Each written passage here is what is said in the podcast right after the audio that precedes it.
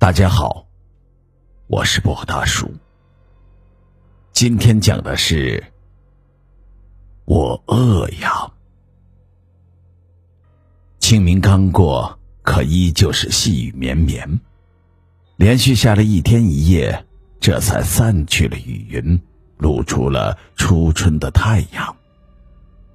鸟儿清唱，炊烟袅袅，小村庄一时间是鸡鸣犬吠。孩子的欢声笑语，大人的呼狗唤猪，一时间荡漾在小村庄的上空。田园风光一览无余。虽然这才早上六点多，但是农村人起得都很早，现在已经吃饭了。若是在城里，也许人们会睡到七点半吧。村东头的一个小院里。饭桌上，尚青山拿着昨晚媳妇蒸好的馒头往嘴里塞着，咬了一口后，一边嚼着，一边含糊不清的招呼儿子赶紧吃饭，自己则拿起筷子夹了一块咸菜，咽下嘴里的食物后，对着炕里的母亲说道：“妈，刘家二哥让我今天和他去干活，估计晚上会挺晚才回来，你们晚上吃饭不用等我。”给我留出来就行了。上青山没有兄弟姐妹，只有他一个。父亲前几年去世，孩子又是上学的年纪，这家庭的重担就压在了这位汉子身上。虽然累，但是农村人皮实，能出去挣点钱，就从来不会呆着的。炕里的老母亲听到儿子这么说，点点头，说道。行，去吧。不过在外面不比家里，有什么事啊，你也别着急。你那脾气，跟你那爹呀一样一样的。一有不顺心的事情，你是不管是谁开口就骂。哎，那可是不行啊。上青山有些不耐烦的说道：“哎，行了行了，你又提我爹，我又不是第一次出去干活，你就放心吧。”有什么事情有刘二哥呢？用我操什么心呢？听见儿子这么说，老母亲也就不再开口，默默的拿起馒头吃了起来。这时，从外屋刚刚走进来的一位妇人说道：“你出去倒是行，可是那刘二哥呀，开车猛，没有一个稳当劲儿，你可得注意点，在旁边提醒他点儿。”这位妇人正是上青山的媳妇孟桂芝。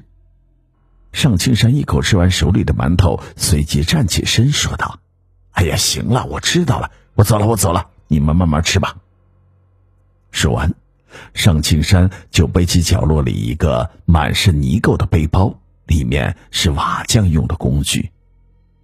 看着出门的上青山，孟桂芝叹了一口气，什么也没有说。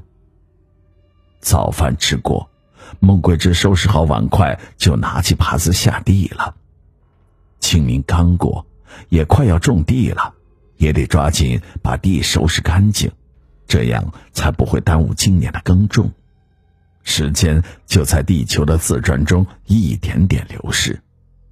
日头西斜，孟桂芝仰望了一下西边的太阳，又看到地里其他的村民都拿起农具回家了。他也不再怠慢，也拿起耙子回家。到家的时候，自己的孩子已经放学回来，此时正在屋里写作业，而自己的婆婆正在外屋烧火，锅里已经有蒸汽溢出。看见孟桂芝回来，老太太开口说道：“嘿，锅里热的馒头，一会儿啊，你再做点汤，就可以吃饭了。”孟桂芝答应了一声，就赶紧去洗手洗脸，然后拿起菜刀切菜做汤。时间不大，饭菜得口，三个人也不再等待，直接吃了起来。吃过晚饭，孟桂芝收拾好碗筷，又拿起几件衣服，坐在外面洗起了衣服。等孟桂芝把衣服洗好，也就快九点钟了。屋里的老太太看了一看墙上的时钟，又看了一看外面的天色，嘟囔着说道：“这都快九点了，这小山子怎么还不回来呀？”走进屋里的孟桂枝劝道：“妈，你就别担心了。早上的时候他不是说吗？今天晚上会晚点回来的吗？”老太太心里头明白，自己的儿媳说的对，可还是说道：“是说晚点可这也太晚了。那刘二小子开车呀，没准儿，我真是放心不下。”要不你去刘二家瞅瞅，看看刘二回来没？孟桂芝苦笑着说道：“妈，我去瞅了也没有用啊。要是刘二回来了，那山子不也回来了吗？现在山子没有回来，那刘老二肯定也没有回来。再说这黑灯瞎火的，咱家也没有电棒，这夜路啊，我可不敢走。”老太太叹口气。也没再说什么。虽然孟桂枝嘴上不着急，但是心里也惦记的，只是她不能表现出来，不然老太太看了心里肯定更担心。孟桂芝陪着孩子去睡觉，一时无话，又足足等了一个多小时。十点刚过的时候，门外传来了动静，孟桂芝赶紧穿上衣服走出去看看。这下见到自家丈夫回来，一颗心算是落地了。而此时的老太太也从被窝里出来，看见是自己儿子回来，迫不及待的就问道：“哎呀，你怎么这么晚才回来？你和那刘二小子一起回来了吗？”尚青山放下工具说道：“是啊，我们一起回来的。别提了，也不知道刘二那破车是怎么回事。”走到三道岔那块啊，就不走了，直接就灭火了，再摇就摇不着了。一起去的四个人换班摇，那摇把子都快摇飞了，也不顶事。后来我们一看呐，也就不管车了，四个人一路走回来的。老太太听见儿子这样说，这才算放心，说道：“咱们村呐，有车的就那么三四家。”那刘二小子家的三轮车呀，买来的时候啊就是个旧车，现在啊更是老出毛病。以后啊，你少坐他的车。尚青山也知道母亲的话是对的，也没有跟老太太犟嘴，直接开口说道：“哎呀，有吃的没有？我都饿了。”孟桂枝一边走到外屋，一边说道：“给你留着呢，你等着，都在锅里呢。”我给你拿去。孟桂枝拿着盘子装了五个馒头，又把汤和咸菜都摆在了饭桌上。尚青山迫不及待的伸出两手，抓起两个馒头就往嘴里塞，一口咬掉了半个馒头。可嘴里刚嚼了几下，还没有咽下去，就再次咬了第二口。那狼吞虎咽的样子，像是几天都没有吃饭的样子。坐在一旁的老太太看见儿子的吃相，气得哼了一声，说道：“哼，这么大的人了，怎么吃饭呢？还有没有个样子了？”尚青山却没有理会老太太，嘴里含糊不清的说了一句：“哎呀，我喝喝呀。”然后又吃了起来，那声音模糊的，要不是孟桂枝在旁边，都听不见。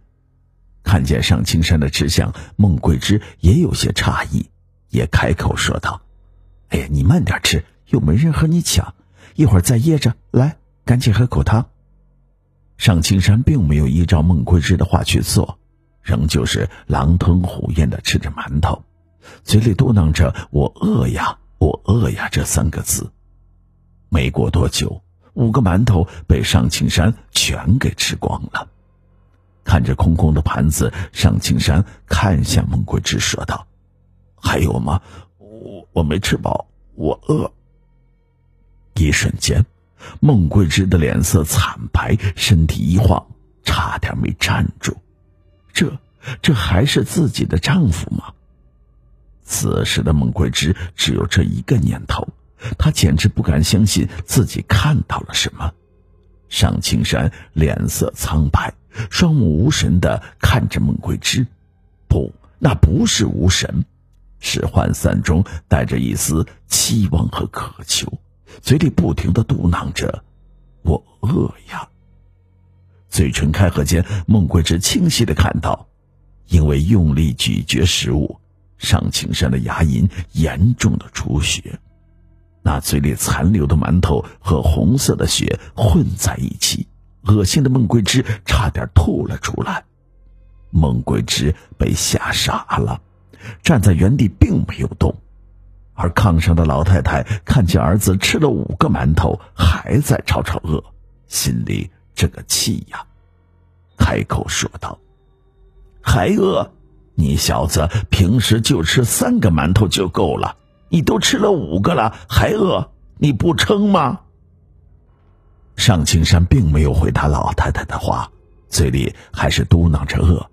那满是期待和哀求的眼神，慢慢的充满了力气，猛地把汤碗扑在地上，大吼道：“我饿，我饿呀！”这一吼，顿时把孟桂枝吓得惊醒了过来，急忙说道：“你等着，你等着，我给你拿去。”说完，孟桂枝就跑了出去，而盛青山也安静了下来，静静的等着孟桂枝回来。如此反常的事情，也让老太太明白了一些事情，急忙忙的穿鞋下地，看见孟桂枝拿了三个馒头进来，尚青山一把抢过馒头，依旧是狼吞虎咽的吃了起来。老太太一把拉住儿媳妇，走出外屋，低声的说道。这，这有点不大对劲儿啊。孟桂枝毕竟是年轻些，此时早已被吓得有些懵了，一时不知道该怎么办才好，急忙说道：“妈呀，这可怎么办啊？哎呀！”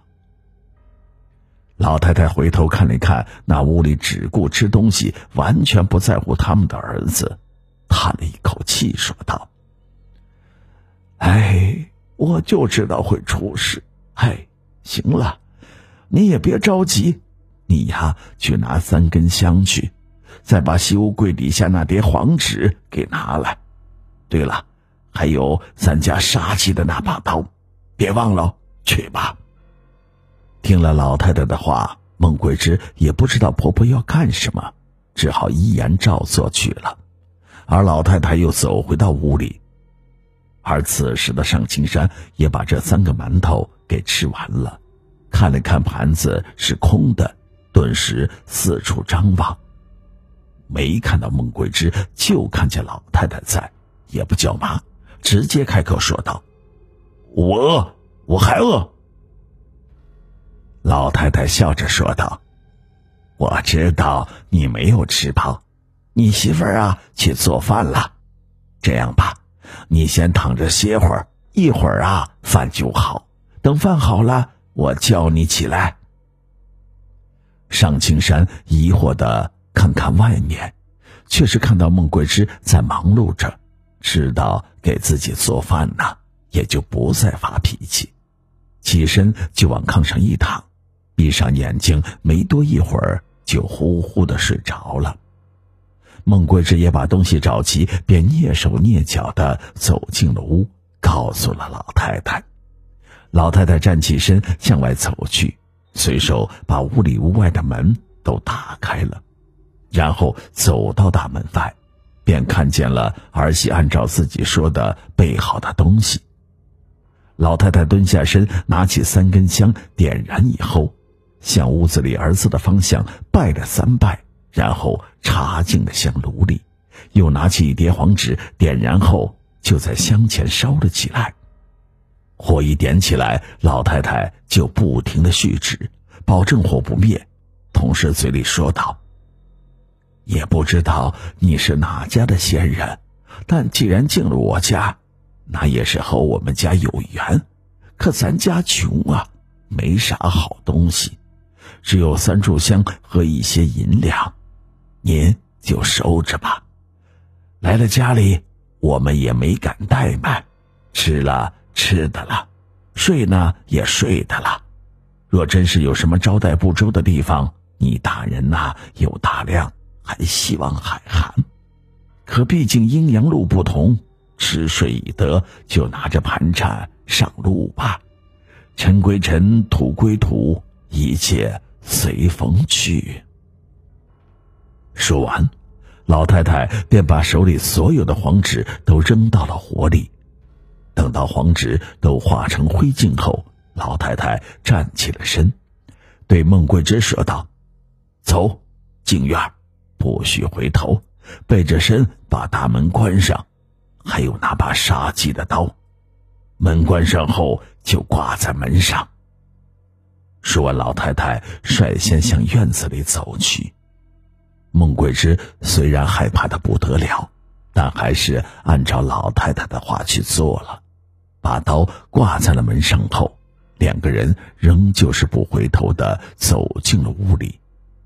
那把杀猪刀可不简单，死在这把刀上的鸡没有一百也有八十，足足用了三代。走进屋里，尚青山还在呼呼的睡着，就像一切没有发生一样。可老太太和孟桂枝却睡不着，一直等到了天亮，尚青山才迷迷糊糊的睁开了眼睛，看到自己睡在自己的家里，竟然露出了疑惑不解的表情。等看到自己妈和媳妇一眼不眨的看着自己，更是摸不着头脑。事后，无论孟桂芝怎样询问尚青山。尚青山都不记得自己吃过那么多的馒头，就连他自己是怎么回家的，他都不知道。要不是那天醒了没多久，尚青山跑出外面吐了很多的馒头，他自己都觉得自己那天晚上没有吃饭呢。这件事情就这样过去了，此后尚青山也再没有遇见过这样的事情。值得一提的是。